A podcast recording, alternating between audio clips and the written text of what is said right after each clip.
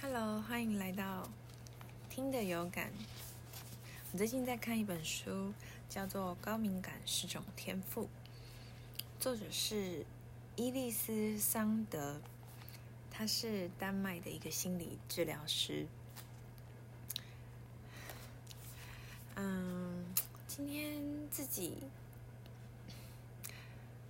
看到了一些新闻，主要是关于现在什么美国已经进入了 bear market，然后呢几个股票跌了，他说整体市场都跌了，然后 cryptocurrency 也跌了很多等等。他看了之后，难免是有一点点心情不好，就是想到自己的嗯。财财富缩水嘛，嗯，但是呢，后来又觉得这些不是最重要的，所以不用被发生的这些事情去影响。总之呢，刚好啊，上次看这本书，然后看到了这一段，所以今天就把。这一段关于怎么学会控制思考、避免意志消沉的段落，念给大家听喽。好，人没办法直接控制自己的情绪。假设你收到一份奇怪的耶诞礼物，应该很难高兴起来吧？顶多只能装出很开心的样子。同样的。当愤怒或嫉妒等内心的情绪涌现时，也很难压抑。你忍不住会想，要是能感觉不到这种情绪就好了。我们对自己的情绪并非完全的无能为力，因为人的思考模式会对情绪产生影响。情绪与思考会交互影响，所以虽然我们无法直接的控制情绪，但是人可以掌控自己的思考模式，至少在某种程度上了，并且选择要把自己的意识投注、意识还有精力投注在哪方面。所以，同样一件事，想法的不同。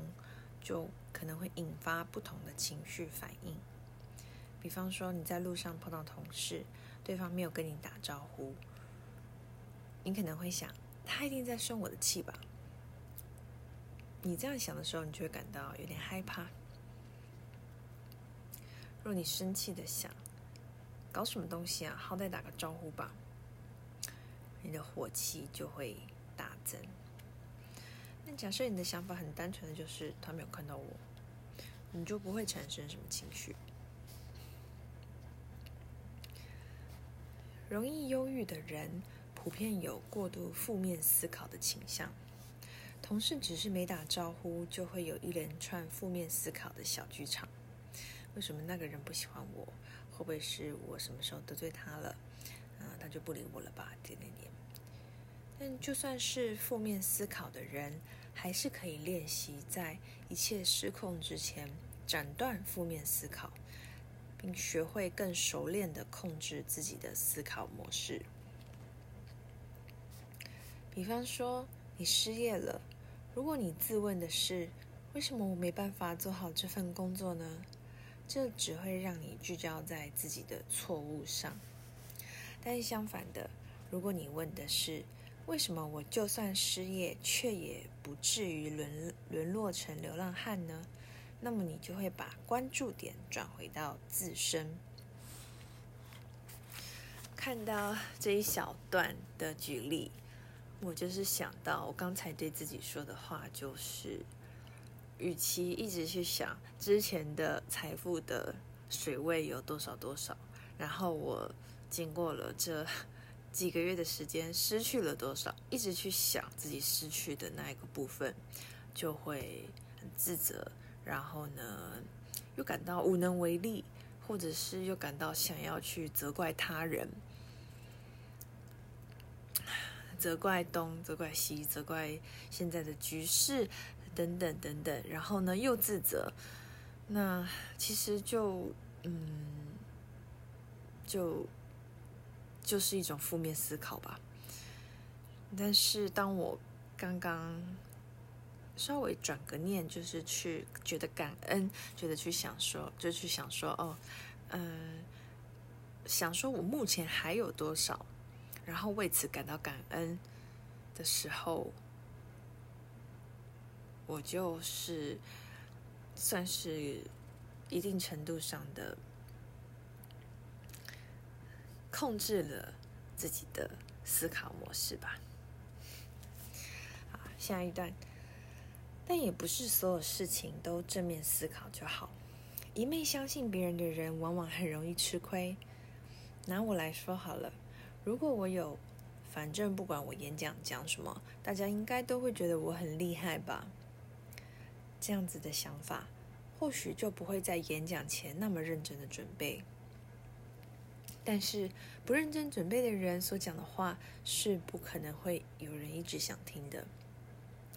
所以，重点在于我们对事物的思考是否尽量贴近现实。哇，这个这个问题也是一个很好的提醒哎。我先生其实在思考的时候，总是会一直把把我拉回拉回重点，拉回现实。我有时常常会担心。担心东，担心西，而且是担心那些还没有发生的事情。我总是会把最坏的情况想想个一遍，最坏的几个情况想个一遍，因为我想要去掌控它，我想要去先想好这个解决方案，然后呢该怎么办。虽然说我自认为去去想这些 worst scenarios，然后呢再去想解决方案，是一种颇为。呃，稳妥或者说颇为算是能够控管风险的一种方法，但是其实在这个过程中，我已经已经焦虑了，已经开始心情不稳了。那某方面来说也是蛮庸人自扰的，因为其实根本就还没有发生嘛，还没有发生的事情却已经呃。自己去往最坏的方面想，然后来烦恼，来花时间去想怎么解决。对啊，如果你对周遭世界的想法总是太过正面，那么你应该改变原本过度乐观的态度，认真的重新检视这个真实的世界。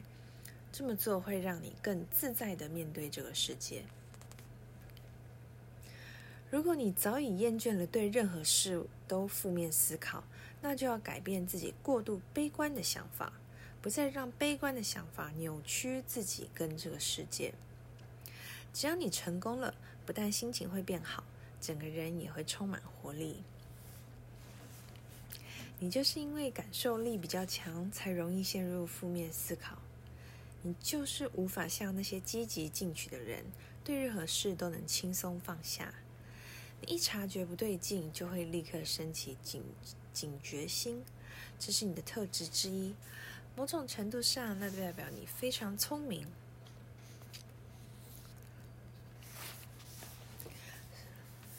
好，下一个 section，